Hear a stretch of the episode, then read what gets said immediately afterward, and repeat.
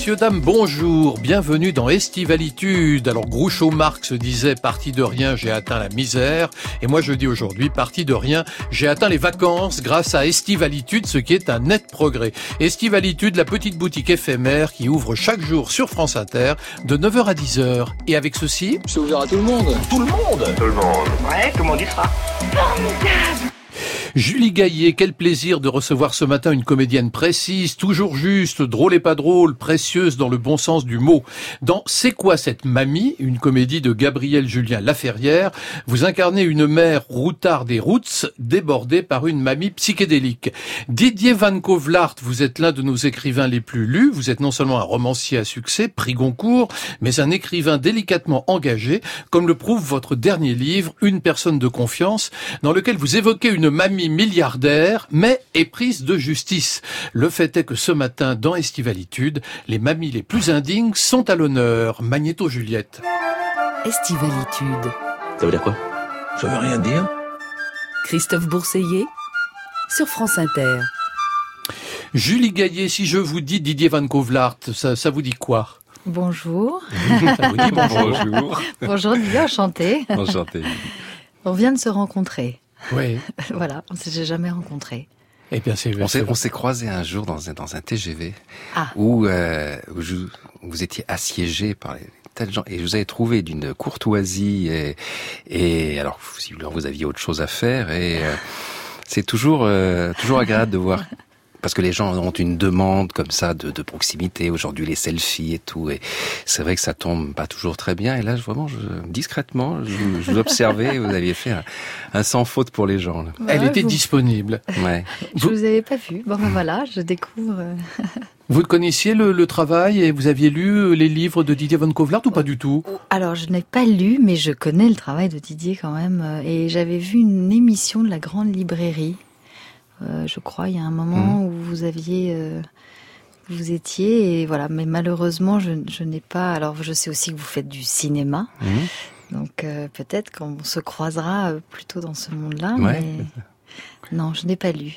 Alors votre point commun dans notre émission, euh, Didier et Julie, c'est curieusement ce personnage de film et de roman euh, qui est la grand-mère indigne. Alors en quoi la grand-mère est-elle un personnage de roman, Didier Van Kovlart moi, ce qui m'intéresse, ce sont les, les, passerelles entre les, les âges, entre les, les, antipodes de la société. Euh, comment tout à coup, euh, un jeune de banlieue euh, découvre une vieille dame.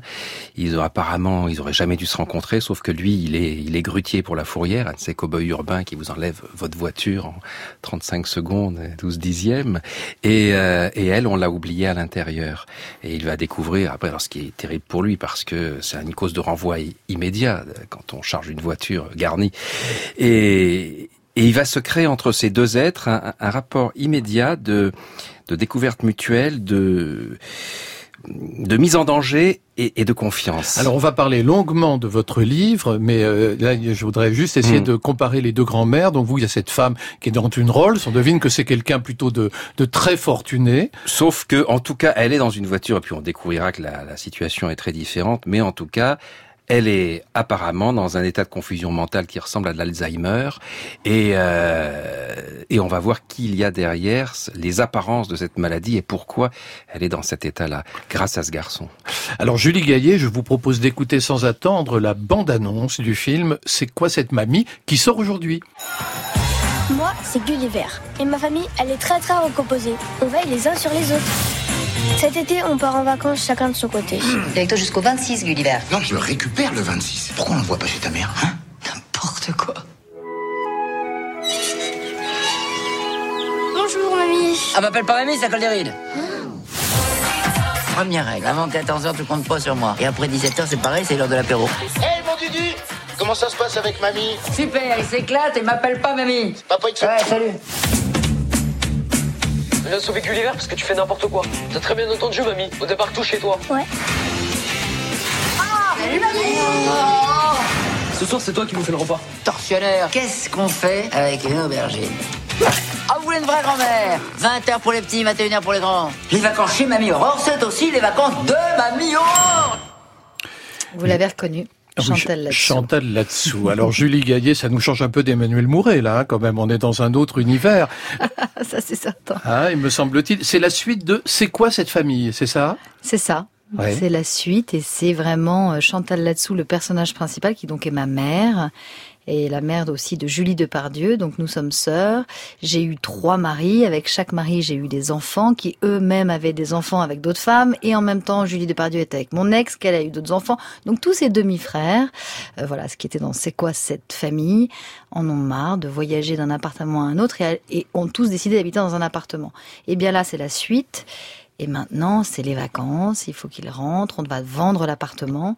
Et qu'est-ce qui va se passer Voilà. Et qu'est-ce qui va se passer Donc, La grand-mère, dans- la mamie. Absolument. Donc, euh, vous m'avez fait un reproche tout à l'heure, Julie Gaillet. Non, c'est pas un reproche, je disais juste, justifié, On demande de aux dire- femmes, euh, Ce qu'elle- mais pas aux hommes. Non, mais c'est-à-dire que j'avais commencé à lui, à lui poser la question, puis il est parti dans une, une anecdote sur le TGV. Oui, Mais non, je vous ne- connaissiez bien oui, sûr euh, les que films par- de Julie le Gaillet. ferroviaire, euh, le travail, le Elle travail n'est de pas Julie. que contrôleuse Et- à, la, à la SNCF. Non, hein. mais c'est, vrai que j'ai, j'ai pas, j'ai pas vu tous vos films, mais j'en ai vu quelques-uns quand même. Ouais. Et euh, j'aime mais- beaucoup cette palette justement entre le, le cinéma dit euh, d'auteur, hein, le Mouret, tout ça. Et puis, moi, j'ai un très bon souvenir de ce que vous faisiez dans Quai d'Orsay, un film Ah, que, j'adore, qui est, qui très très drôle, très fin, très subtil et et je trouve que vos ces contre-emplois comme, comme ça sont très intéressants. Vous avez euh, vous avez un, un humour et une classe dans l'humour que que je trouve vraiment inspirante. euh. Non, non, mais je ne disais pas ça pour ça. hein, C'était Alors, vraiment euh, pour le plaisir. Mais on- j'espère qu'on voilà, peut-être qu'on tournera ensemble. Hmm. euh, Ah oui, c'est c'est c'est vrai que euh, moi ce qui me passionne chez les comédiens c'est quand ils ont cette cette agilité qui permet d'être crédible aussi bien dans la dans, dans- dans la vraie comédie franche et massive que dans les les, les subtilités parfois un petit peu petit peu plus euh, euh, hermétiques tout ça et ce qui compte c'est la sincérité la sensibilité et suffisamment de métier pour pas donner l'impression d'une prestation laborieuse quoi c'est ça cet état de grâce chez les comédiens quand il est là c'est c'est une merveille ah, c'est ça le plaisir. C'est Alors, les- dans- c'est cet état de grâce là, vraiment, vraiment. Et et la comédie euh, aussi sincère, je suis entièrement d'accord. Ce que j'aime avec Chantal là-dessous, malgré son air euh, d'enfer, euh, comme ça, des caisses, sa grosse voix et son personnage un peu euh, voilà autoritaire et assez rigolote, c'est quelqu'un de très sensible et Ah oui. très sincère. Et donc j'aime Et cette sincérité. Puis, comme tous les, les grands comiques populaires, les vrais comiques populaires, un tour de vis et on est tout à coup dans quelque chose de, de bouleversant, Ouais. de, de très dur. Et Ouais. euh, comme on l'a vu avec Bourville, comme Ouais. on l'a vu euh, Alors là, elle est à Funès, avec Galabru. Et c'est vrai là, que elle est très émouvante hein, dans le film. Elle devient très Sûrement émouvante, parce que ouais, et moi j'ai fait quelques émissions voilà j'ai été en- studio avec elle et c'est quelqu'un que je trouve dans la vie euh, d'une délicatesse d'une euh, Ouais. c'est- pas du tout il y a des comiques qui restent euh, qui sortent habillés si je puis dire après dans la vie ils sont voilà, ils font leur numéro elle pas du tout il y a quelque chose en, Mm. en mineur qui est très attachant et très et très féminin là, elle joue, il faut quand même que je, que je dise à nos douce. auditeurs no- que, que ce qu'elle fait dans le film, puisqu'elle est en fait l'archétype d'une sorte de grand-mère punk qui refuse de vieillir. Alors, Mm. on la voit, elle couche avec un couple, elle sort toutes les nuits, elle ne mange que de la junk food, elle se drogue, elle Ah vit là, en fait une espèce de Dolce Ah non, pas du tout, j'ai pris des notes. Vous savez, moi, je prends des notes. Et donc, elle- c'était elle- tout à elle- fait juste. Elle vit une sorte de, Dolce Vita jusqu'à la mort. Et, euh, et au fond, ça me faisait penser un peu quand on voit cet impératif de, de, de grand-mère euh, karatéka. hein, c'est un peu ça. Le euh, Didier Van Kovlart, il est interdit de vieillir de nos jours. Il faut que la grand-mère soit une espèce de chef de troupe marrante, une roqueuse de diamants. Mais dans la boum, hein, c'était cette grand-mère-là. Hein. Vous ouais, avez déjà, oublié la boum, hein, euh. Euh, moi, ce qui me fascine chez les chez les vieux qui ont cette énergie-là, et disons les vieux, ils détestent qu'on les appelle des seniors hein, en général. ça fait ça fait encore plus vieux, ça fait. C'est affreux. Donc euh, l'énergie de la vieillesse au service. Ça, c'est ce qui se passe dans mon roman, au service de la détresse des jeunes. Et ça, c'est quelque chose qui Mhm. marche souvent très fort parce que Mhm. des gens qui ont apparemment la vie devant eux et un tel poids de, dé- de détresse qui les fossilise, qui les, qui les bloque, qui les, qui les désespère. Et à côté de ça, cette énergie de vieux à qui on ne demande plus rien, souvent, qui sont un peu en, réserve de, de, la République, de la société, comme ça, et, et qui, euh, mis en situation de, de, de, pouvoir aider, vont se réveiller d'une manière. Et ça, c'est un thème. Et depuis mon premier roman, je suis, ça revient très souvent. Ça, j'ai connu dans ma vie cette énergie de, de, de vieux qui repartent et qui sont encore plus jeunes que les que des gamins, qui retrouvent une jeunesse et, éternelle euh, et sortir, interrompre sa retraite. Voilà, ça, c'est quelque chose. C'est un, c'est un thème. C'est un truc que j'ai connu avec mon père. Mon père a été avocat pendant 50 ans. Il a pris 10 ans de retraite et a plus ou moins bien vécu. Et un jour, un de ses confrères euh, a d'énormes soucis et, et, il reprend son cartable, il, il, le remonte de la cave et il va retravailler dans un cabinet d'avocat, il, il à faire tout le boulot et il ressuscite, il rajeunit de 10 ans. Quoi. Et cette énergie-là, euh, elle soulève des montagnes et elle pense les blessures et elle, elle ouvre les horizons. Mais elle a, euh, elle bouscule aussi les petits enfants, cette Chantal là-dessous, Mamie Aurore, euh, parce que aussi elle a pas de tabou, plus de barrières. Enfin, il y a quelque chose de cette génération, euh, moi qui me, je suis, assez, je suis tout à fait d'accord. Mmh. Elle, elle, elle, peut se permettre de, de de régler, parce qu'on le voit dans le film, donc les petits enfants ont des problèmes, des soucis, et elle, elle va. Elle joue son rôle de grand-mère aussi à ce moment-là. Voilà, voilà, exactement. Mais sans tabou, c'est-à-dire qu'elle peut se permettre, nous les parents qui devons donner une éducation, euh, des interdits, euh, elle, elle, a plus ce et rôle. que les personnages n'arrivent pas à faire.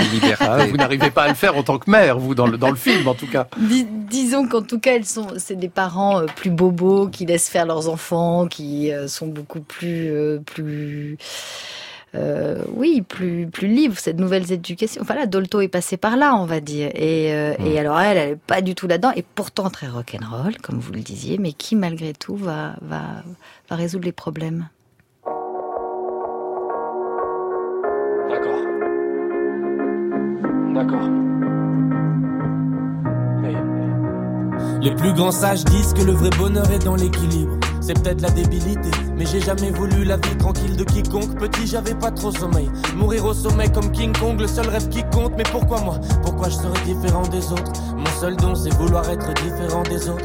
Et pour ça, j'ai la rage de vaincre, la rage d'être le meilleur. Sur la page de fin, si jamais ça marche, je pars plus comme une tache de vin. Oh, j'ai l'impression de m'entendre dans mes premiers morceaux. Toujours à crier comme un connard morceau. Sauf que maintenant, j'ai plus 19 ans. Et je crois bien que les gens bizarres du showbiz disent que mes disques se vendent.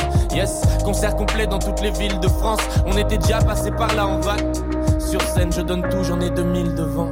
Mais je suis toujours mal à l'aise quand je parle à un fan. Évidemment que je veux briller comme l'or. J'ai passé ma vie invisible comme l'or. Pourquoi vous voulez m'aimer maintenant? Pourquoi vous voulez m'aimer maintenant? Des millions d'heures seules dans le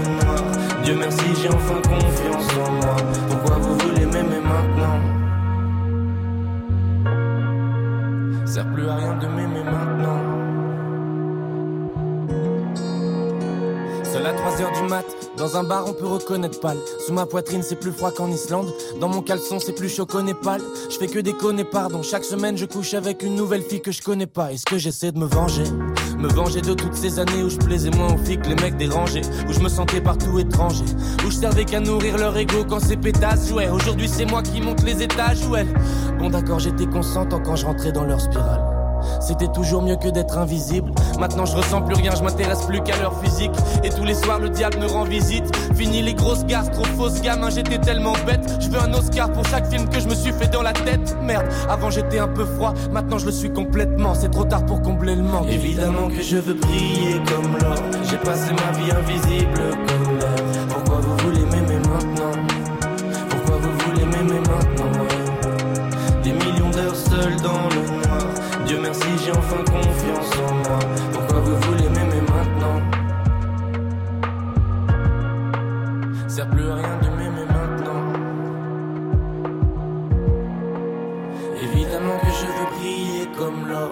Passé ma vie invisible comme l'air. Pourquoi vous voulez m'aimer maintenant?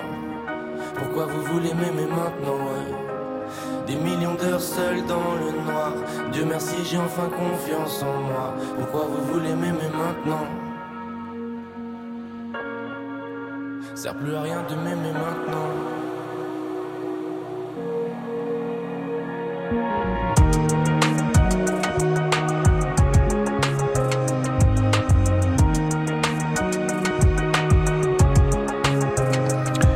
Le jeune rappeur L'Homme Pâle, âgé de 27 ans, c'était un tube ça, hein j'ai cru reconnaître un tube, évidemment.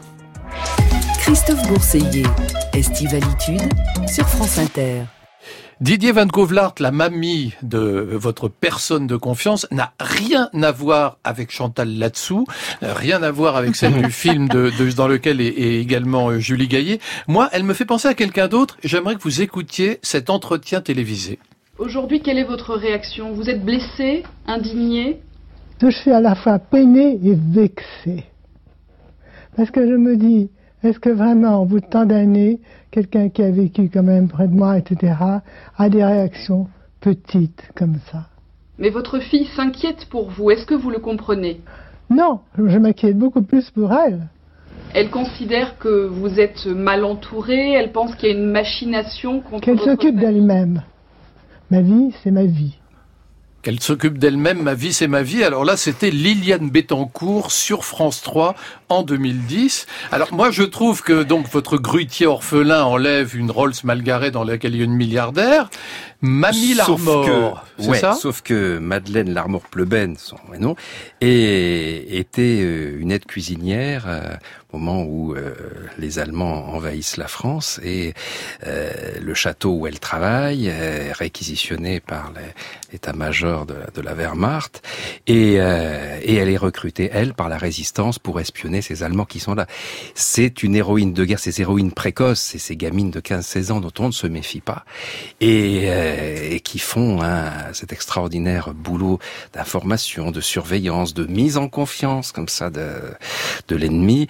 Et, euh, et puis après, euh, à la fin de la guerre, euh, évidemment, il y a eu euh, beaucoup de massacres et tout. Les survivants décident dans ce petit bled breton de faire redémarrer les choses et euh, de créer une biscuiterie artisanale. Et elle, l'aide cuisinière, va créer des recettes formidables et ça va devenir la grande marque de biscuits euh, Mamie Larmor. Tout le monde a, tout le monde a croqué du Mamie voilà. Larmor un jour, Julie Gaillet, vous aussi. bah oui, bah évidemment. Et donc, si vous voulez, c'est vrai que je me suis inspiré des, des paquets de, vous savez, les, les, les, les sablés de, de... Ah bah le nom m'échappe du coup mon, mon nom de fiction c'est greffé dessus Bah, Écoutez, je peux pas vous aider sur les marques Euh, les de, de, de, sablés. de Mont Saint-Michel Ah bah, Par contre, il y a des ressemblances. il, y a, il y a quand même Avec- une ressemblance avec euh, Liliane Bettencourt, même si j'ai bien compris que les parcours étaient très différents, notamment pendant la guerre. Donc les, les parcours sont très différents, Oui, mais néanmoins, il y a le- la milieu- ressemblance, c'est milieu le, de le départ. Là, familial. là, avec, euh, avec avec Madeleine, euh, on est vraiment sur quelqu'un de parti de, de zéro qui a fait vraiment une entreprise euh, qui a pris un essor formidable, mais qui est toujours restée fidèle à, à, à ses débuts. Elle a notamment, elle a décidé que son usine derrière elle, ce serait pas vendu, ce serait un système participatif. Elle donne, elle veut donner ses usines à son personnel. Et évidemment, son neveu, qui est son seul héritier, n'est absolument pas d'accord. Et là, il va faire en sorte de lui faire prendre des médicaments qui donnent l'impression des de crises d'Alzheimer, de manière à après mettre tout l'appareil Car elle est quand même de- devenue de protection. archi-milliardaire. euh, pas archimégalaire, parce que non, c'est c'est l'entreprise qui était florissante, mais après, vu qu'elle a refusé les plans sociaux, la délocalisation, tout ça, l'entreprise est déficitaire depuis trois ans. Alors, elle a les apparences, parce que c'est le, neveu, c'est la voiture du neveu qui est venu la chercher, parce que quand elle a su qu'il y avait un conseil d'administration à Paris qui allait entériner la proposition de vente, puisque là, son neveu, c'est lui qui a la tutelle, vu que l'autre, elle passe pour Alzheimer, il a envoyé la voiture la chercher, vite, chez le pharmacien pour renouveler les médicaments qui la, la mettent en état de confusion mentale. Et c'est là que, C'est là que le grutier intervient. tandis que le chauffeur est à la pharmacie, il enlève la voiture et en fait, il va lui sauver la Mais vie. ce grutier, il est formidable. Il faut quand même insister là-dessus. C'est que vous avez un personnage, un Mm. jeune orphelin, quelqu'un de très touchant, Maximilien Médard, que Ouais. tout le monde appelle Max. Oui, parce que on l'a trouvé dans un local poubelle euh, à Bobigny, euh, euh, rue Robespierre, donc d'où son prénom, et le, le jour de la Saint-Médard, euh, d'où son nom. C'est l'assistance publique vous baptise comme ça pour des raisons de, de date et de géographie quand vous êtes un enfant euh, d'origine inconnue. Et, euh, et il est placé euh, dans différents foyers d'accueil. Alors ça se passe plus ou moins bien, plutôt mal que bien, mais c'est quelqu'un de tellement positif. Ça, ce sont des natures comme ça. Ça qui m'intéresse beaucoup. Vous avez des gens qui, qui ont traversé les pires choses et qui sont toujours en état euh, d'hyperlucidité et euh, et d'envie de faire bouger les choses autour de lui. Par exemple, un jour, l'un de ses faux pères de, de, la DAS, comme il dit, euh, est un type qui est un ancien correcteur euh, de magazine, et dès qu'on fait une faute de français en lui, c'est une torgnole. Alors il dit oui, c'est un enfant battu, mais en même temps, il parle un français quand même châtié, quoi. Ce type de châtié pas quand même intéressant. que la langue. Actif, être actif, c'est vous, ça, Julie Gaillet. Vous êtes une femme active, vous faites plein de choses. vous vous contentez pas d'être euh, le métier de comédien a toujours une dimension passive. Vous ne vous contentez pas d'être comédienne. Vous êtes aussi une femme engagée, vous êtes une femme euh, sur plein de fronts en même temps.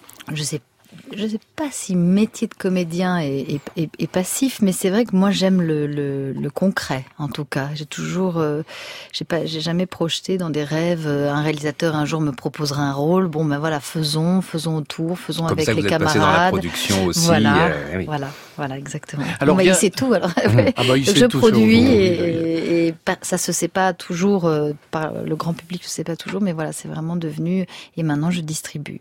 aussi Ah, vous êtes distributrice également. Voilà. De plus en plus actif. de- Bah, c'est bien ce que je dis. c'est vrai, très, bien, très que ça arrive en France parce que c'est assez courant aux États-Unis.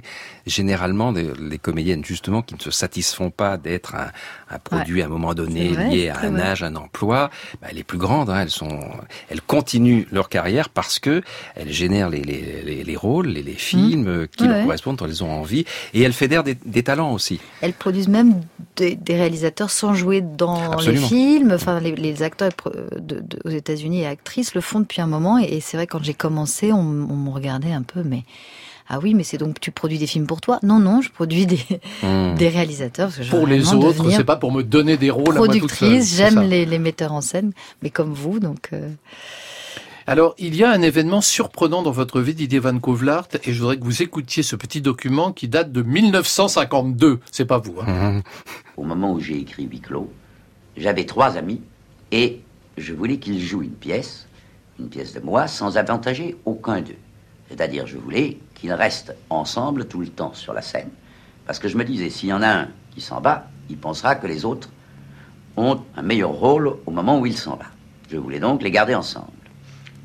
Et je me suis dit, comment peut-on mettre ensemble trois personnes sans jamais en faire sortir l'une d'elles et les garder sur la scène jusqu'au bout comme pour l'éternité? C'est là que m'est venue l'idée de les mettre en enfer et de les faire chacun le bourreau des deux autres. Alors voilà, c'est l'émission C'est- bah, Bifurque, c'est- une émission Jean-Paul sur Sartre, Jean-Paul euh, Sartre. qui parle de huis clos.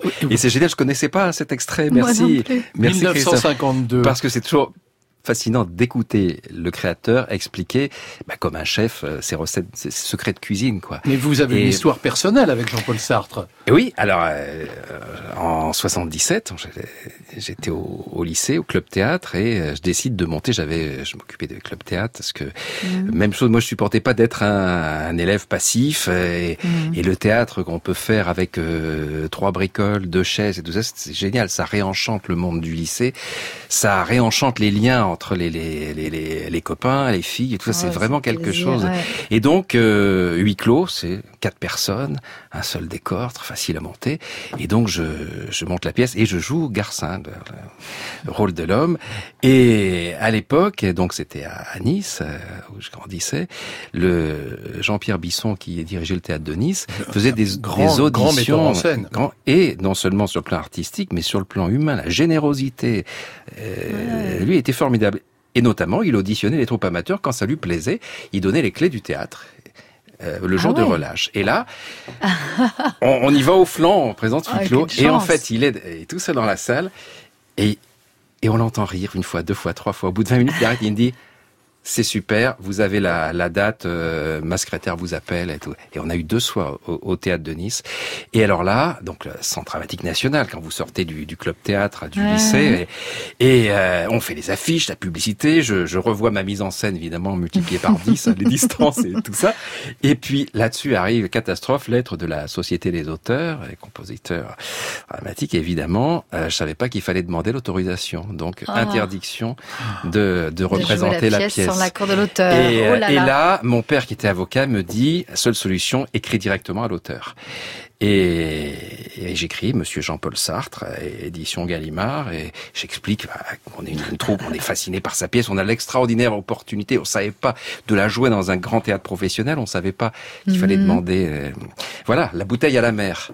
Et il répond oui. cinq Et jours après, un télégramme, autorisation jouer huis clos, signé Jean-Paul Sartre. On appelle la SACD, on tombe sur un mec un peu coincé. Oui, nous sommes au courant, l'auteur a décidé que, bon. Et après, les représentations, là, je reçois ça, c'est les merveilleux cadeaux de la vie quand à 17 ans, vous recevez une lettre de Jean-Paul Sartre euh, au théâtre, adressée au metteur en scène. Mon lycée s'appelait lycée d'Astiendorf, donc euh, ma troupe, j'avais appelé les compagnons d'Astiendorf. Ça faisait un peu, un peu FFI, quoi. Il y avait un côté Un peu, petit un peu troupe de résistants. et voilà, il y avait un peu de ça aussi.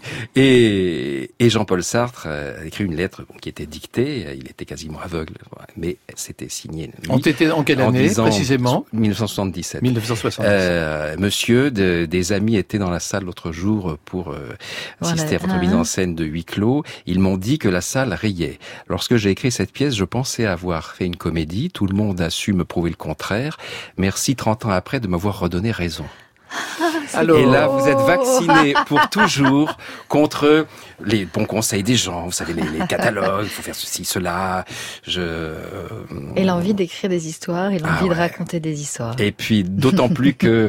Si je puis Et juste- là, il faut que j'envoie un disque, là. Hein Oui. Là, ça serait, Ah. ce serait mieux. Ce serait mieux. Envoyez, d'accord, d'accord. Je- Bon, Ah, alors allons-y, un Ah, petit air, En plus, musique. Julie, vous avez tourné dans trois clips de Benjamin Biolay, et c'est lui qu'on va Ah. entendre, dont un clip dans lequel vous avez tourné dans la Merco-Benz. Merci. Que voici. Merci.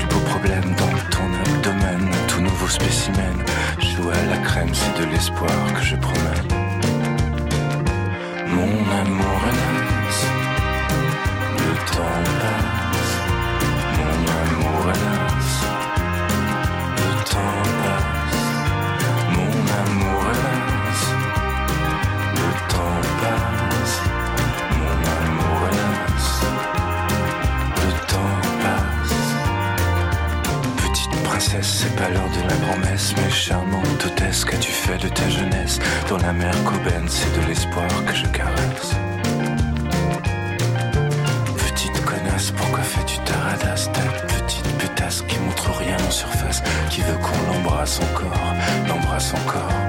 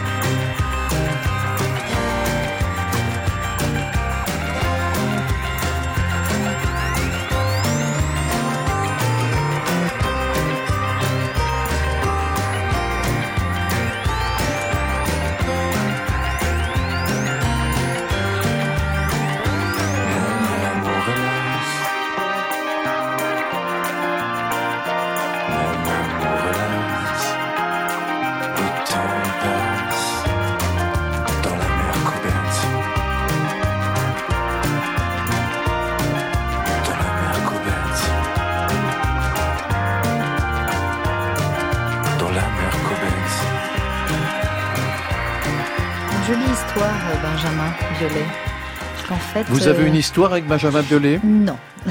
On, on vient d'entendre, je faut-il précise avoir- C'est une Non, non, jolie histoire. Alors, je Voilà. dis c'est une jolie histoire. Et alors pourquoi faut-il toujours que ce soit une histoire? Ah non, mais pour moi, une histoire, c'est une Ah. histoire au sens très beau du terme. C'était dans la Merco Benz de Benjamin Violet, une chanson de 2007. Oui, vous disiez. Je disais que donc dans, dans les films qui m'ont donné envie de produire, il y a eu Clara et moi, qui est un film dans lequel j'ai joué, et effectivement de participer avec le réalisateur euh, à l'écriture du scénario, au choix du casting, de faire tout ensemble. J'aimais beaucoup euh, Arnaud Viard, on était très proches.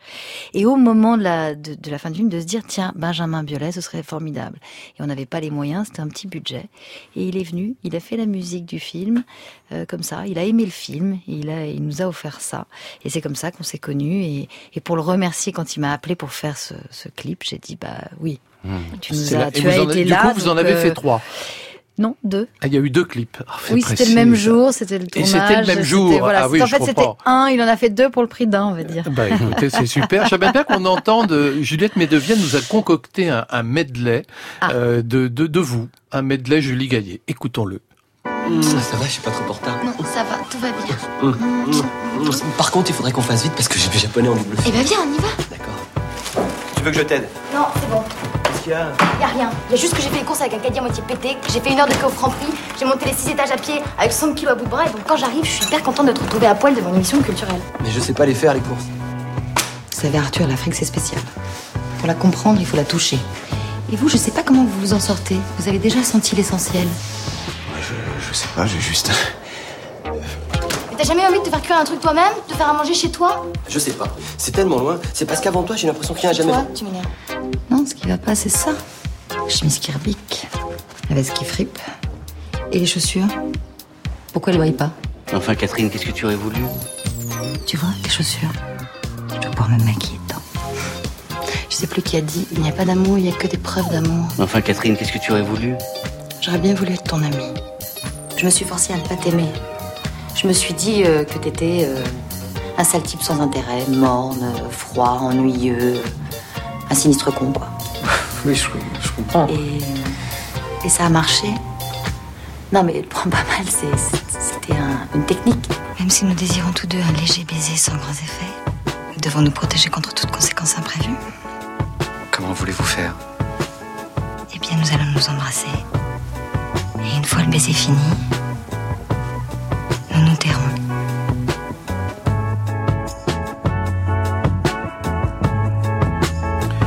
Alors, récapitulons. Donc, on vient de vous entendre Julie Gaillet dans Delphina, Yvan Zéro de Dominique Farrugia, Quai d'Orsay de Bertrand Tavernier, Mon meilleur ami de Patrice Lecomte, Nos plus belles vacances de Philippe Lelouch et Juste un baiser d'Emmanuel Mouret. On a oublié beaucoup, non? Un baiser, s'il vous plaît, d'Emmanuel Mouret. Oh, pardon, excusez-moi. Je sais pas pourquoi j'ai écrit ça. Alors que j'ai adoré ce film et j'adore Emmanuel Mouret. Mais c'est assez joli. euh, oui, c'est un joli film, c'est un très joli Ah film. oui. Et j'aime énormément l'écriture d'Emmanuel Mouret. Vraiment, euh, pareil, cette envie de produire vient certainement de, de ces metteurs en scène. Mais là, euh, c'est drôle de réécouter ça parce que je vois dans Delphina Yvan Zéro. Oui, alors tu vois, tu comprends. Vas-y, tu sais, tu sais faire ça. Tu sais faire ça. Cette fameuse. Ah voilà, mon, mon meilleur ami. J'ai voulu, avec cette voix un peu plus grave, qui est un peu plus grave que ma voix, peut-être Quai d'Orsay, qui est une voix comme ça, qui est un peu plus euh, plus proche du centre. Et donc comment euh, d'un film à un autre, on change de voix, on prend une voix plus aiguë, une voix plus grave, on modifie, on parle plus. Vous êtes plutôt une rigolo. soprano au départ, hein, me semble-t-il. Alors oui, je viens du chant lyrique, Ben, il me mais semble. comme je viens du chant lyrique, je peux pas ne pas travailler un rôle sur la voix. J'ai vraiment euh, complètement changé de voix d'un film à un autre. Et vous avez d'ailleurs une expérience de metteur en scène d'opéra, puisque vous avez mis en scène Les Noces de Figaro. Ah, voilà, très humblement, mais effectivement. Humblement, mais réellement. Oui, mais c'est l'opéra en plein air, donc c'est tout à fait euh, différent et c'est avec euh, cette envie justement de, de, de peut-être vulgariser ou, permettre à, à certains qui n'ont pas les moyens d'aller à militante. l'o- aller à Vous voulez l'opéra. porter l'opéra au peuple. Non, c'était vraiment là, à ce moment-là, une opportunité. Et, et comme je suis toujours dans le concret de ce qu'on me propose au moment où on me le propose, je me suis dit qu'effectivement, d'abord, l'intérêt de l'opéra en plein air, c'était ça. Et puis, c'était euh, retransmettre ce que moi, on m'a donné avec l'opéra, ce que j'ai aimé, puisque de, du chant lyrique, je suis allée vers la comédie pour essayer de d'aller plus loin dans l'interprétation. Euh, Didier Van Kovlart, je crois que vous aviez une question pour oui, Julie vous Gaillet. Vous me court-circuitez ma question. Ben, euh, puis, euh, vous- Ah non, elle est préparée. Non, Non, je voulais important. justement vous demander, c'est c'est vrai Christophe et témoin, j'avais demandé avant qu'on en parle, si vous alliez reprendre le chant. Ah non. non, euh, c'est une bonne question parce qu'effectivement, euh, euh, ça, ça a été une décision très difficile de décider de ne plus chanter. Parce que c'est un entraînement quotidien, c'est pas C'est trois juste, heures par euh, jour, pas tous les jours. un changement de registre, c'est vraiment un changement Ouais. de, de, de vie au quotidien, de positionnement par rapport à sa voix. Je suis... Donc, comme vous le savez, il y a une question d'âge et je suis arrivée à un âge où la voix, malheureusement, euh, voilà, je pourrais euh, chanter. euh, de- voilà, de, la chanson Ça, contemporaine, mais ce que j'aime, c'est l'opéra, vraiment. Et, et Quel est votre opéra favori fait ce choix.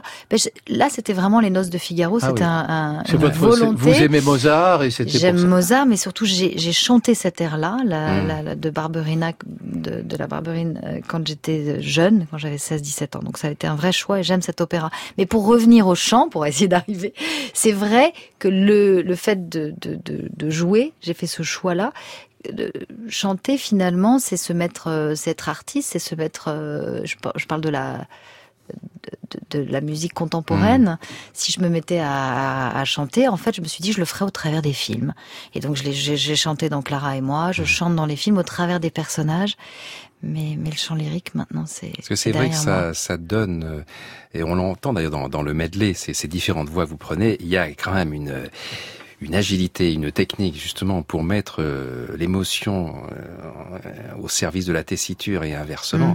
Euh, ces points de rencontre. Moi, ça me touche beaucoup la voix. J'écris à voix haute hein, quand les gens me disent ah là c'est très c'est très visuel ce que vous écrivez, mais j'ai très peu de descriptions. Je les travaille au son, mes descriptions. Vous lisez vos, vos manuscrits. Ah oui, j'ai, Ça, c'est et- très et, et sur les dialogues, je les, Ouais. sur les dialogues, vraiment, je change de voix, je fais vraiment, Ouais. c'est, j'ai besoin d'avoir le retour son de mon, euh, ce que Flaubert a appelé faire son Mhm. gueuloir. J'ai besoin vraiment de sentir au niveau du rythme, au niveau des, des, des Si changements. vous, de- vous avez besoin d'actrices qui viennent lire de temps en temps. Ouais, oui, euh, mais je trouve que l'exercice à l'école, par exemple, de Oui. lecture à voix haute, On est c'est nécessaire. J'ai beaucoup milité là-dessus, je vais beaucoup dans les écoles là-dessus, Ouais. et on voit Ah, l'effet. entièrement Ça et le théâtre, c'est la manière de s'approprier le texte, Mm.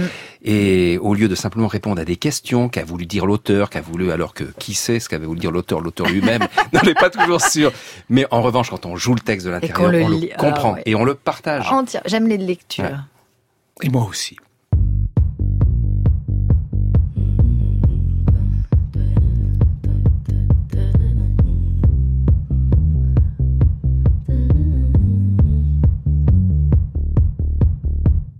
White shirt, now red, my bloody nose sleeping? You're on your tippy toes, creeping around like no one knows. Think precious.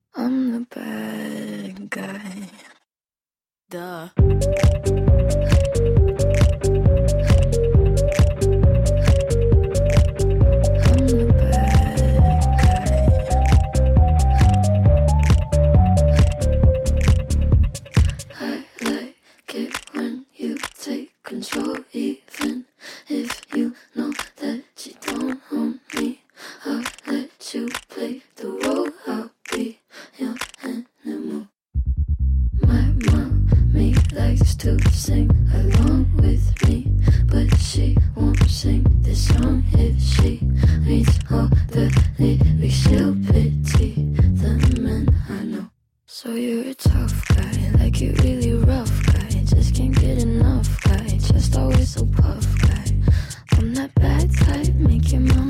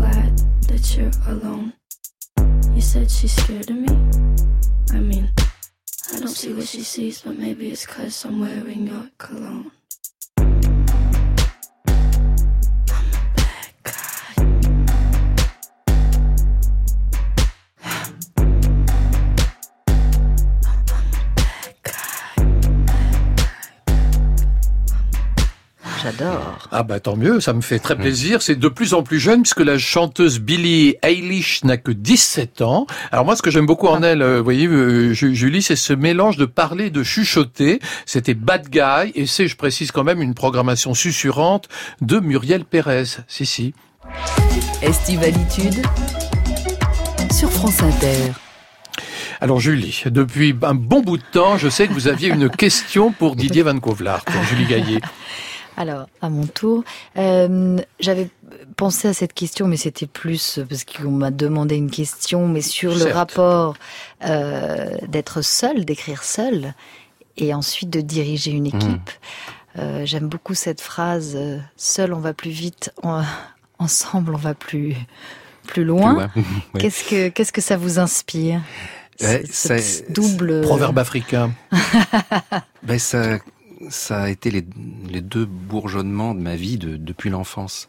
Euh, À la fois, j'avais besoin de la solitude. Je commençais à écrire à, à 8 ans. Euh, j'avais ce, ce, ce besoin de construire tout seul les univers. Et en même temps, j'avais besoin de les partager. Donc, je commençais par, par lire, par faire des feuilletons euh, dans la cour de récréation à les copains. Parce qu'au début, on, Mhm. on se moquait de mon nom belge, comme je grandissais à Nice. euh, donc, euh, les enfants sont un peu cruels. Et, et au lieu d'essayer de faire couleur locale, j'en rajoutais. J'apprenais le flamand. euh, Ah ouais. euh, je leur chantais du brel en flamand et tout. Donc, leur Et puis- raconter et puis des un histoires jour- à eux.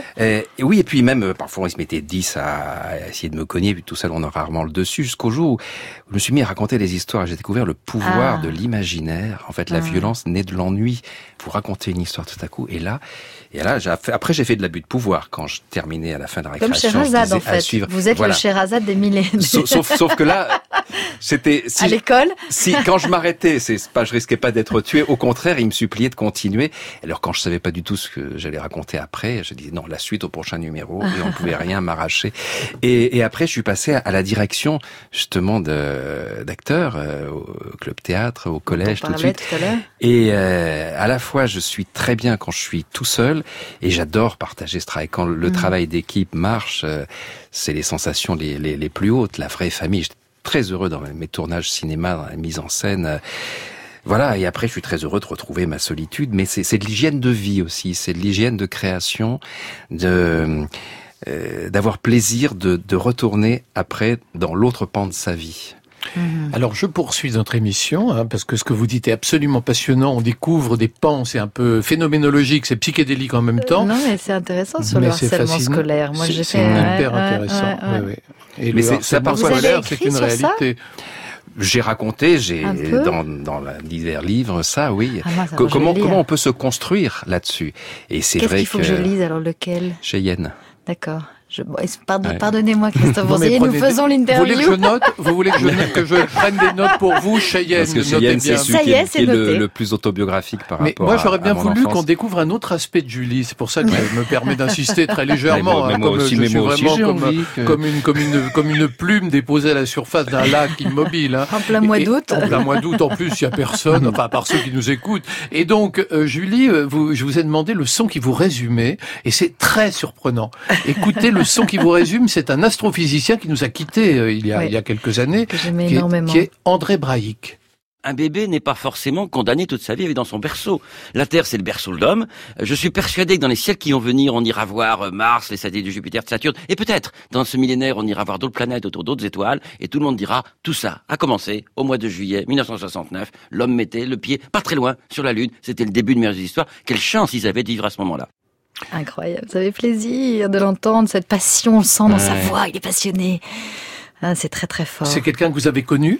C'est quelqu'un que j'ai connu, c'était quelqu'un euh, que, ben, je, je- en fait, je l'écoutais euh, de loin et j'ai eu la chance de le connaître, mais je l'admirais avant, euh, de très positif et qui nous met la tête dans les étoiles et je trouve vital, nécessaire de regarder un peu plus haut, en hauteur, comme de regarder l'horizon.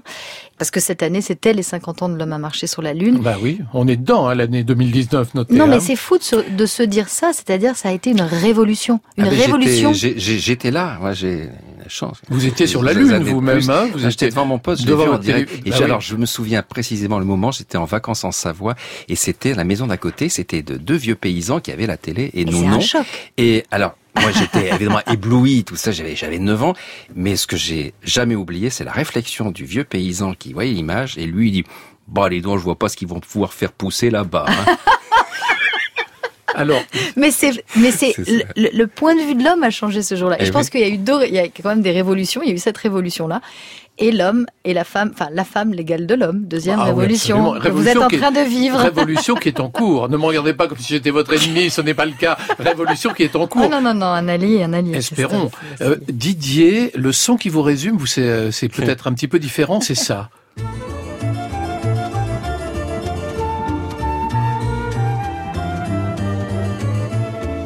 Radioscopie. Didier Van Kovlar. euh, Jacques Chancel. Ah, ça doit être émouvant, ça, hein, de se dire, oh là là. Ce qui était très émouvant, je vais essayer de faire bref, hein. mais euh, quand j'étais gamin, à 8 ans, pour me m'encourager à écrire, évidemment, j'écoutais Jacques Chancel, la radioscopie à 17h Mm. sur Inter, Mm. À réécouter, et, je m'imaginais... eh ben, je préparais mon interview, je m'entraînais parce que je voulais être le plus jeune romancier publié au monde. Et donc, je m'interrogeais.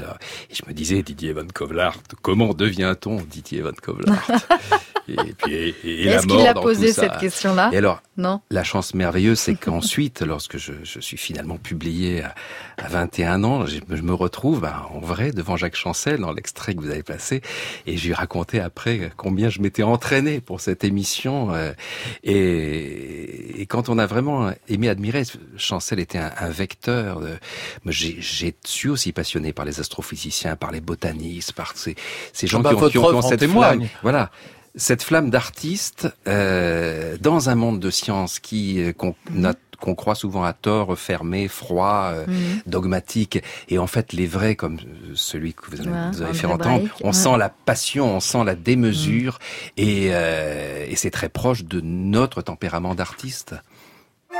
Tu veux que je te raconte un souvenir? Un souvenir, oh oui.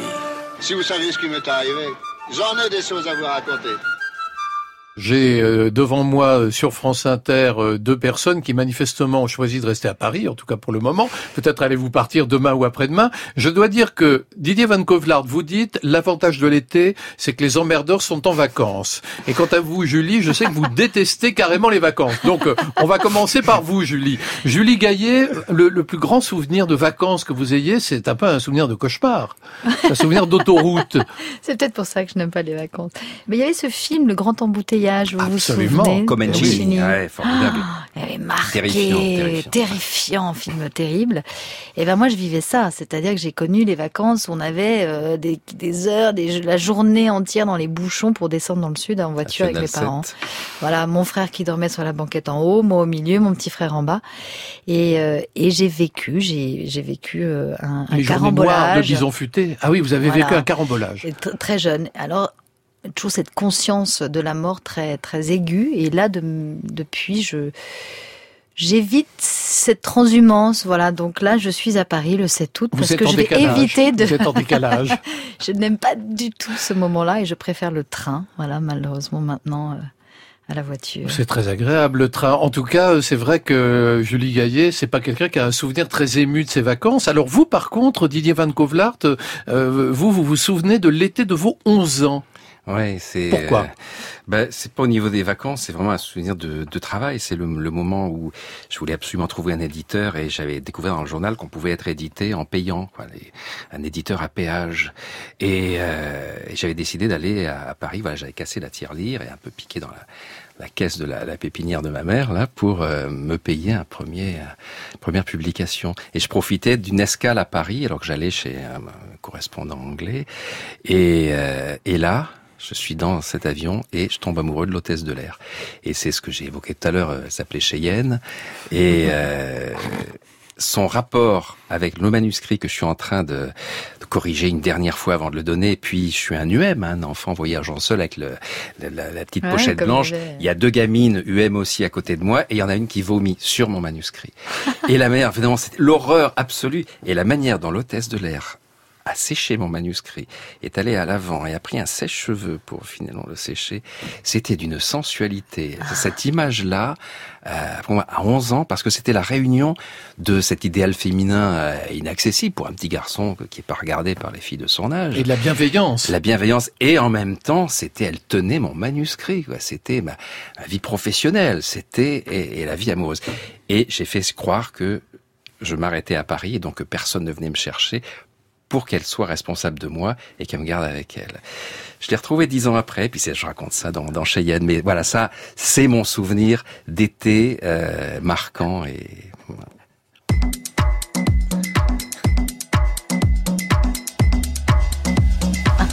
Merci infiniment Julie Gaillet et Didier Van Kovlart. Vous avez tous deux fait preuve de tellement d'estivalitude que j'avais même du mal à conduire ce Boeing. Julie Gaillet, le film C'est quoi cette mamie de Gabriel Julien Laferrière sort aujourd'hui même dans les salles. Et puis je vous signale que votre série Soupçon passe sur France 3 à la fin du mois d'août. Faut pas oublier évidemment cette, cette série Soupçon. Série estivalière. C'est ça, oui, oui. C'est Et pour vous, Didier Van Kovlart, bien sûr, votre dernier livre, Une personne de confiance, est donc paru au printemps chez Albin Michel. Alors vous pouvez bien sûr réécouter, podcaster cette émission sur le site de France Inter. C'est Juliette Medevielle qui réalise tous les jours Estivalitude. Et je remercie Saad Merzac, Claire Tesser, Pierre Goulancourt et Astrid Landon pour leur précieux concours à la technique Anne-Laure Cochet. Notre boutique éphémère ouvre bien sûr demain à 9h sur France Inter. Messieurs, dames, à demain.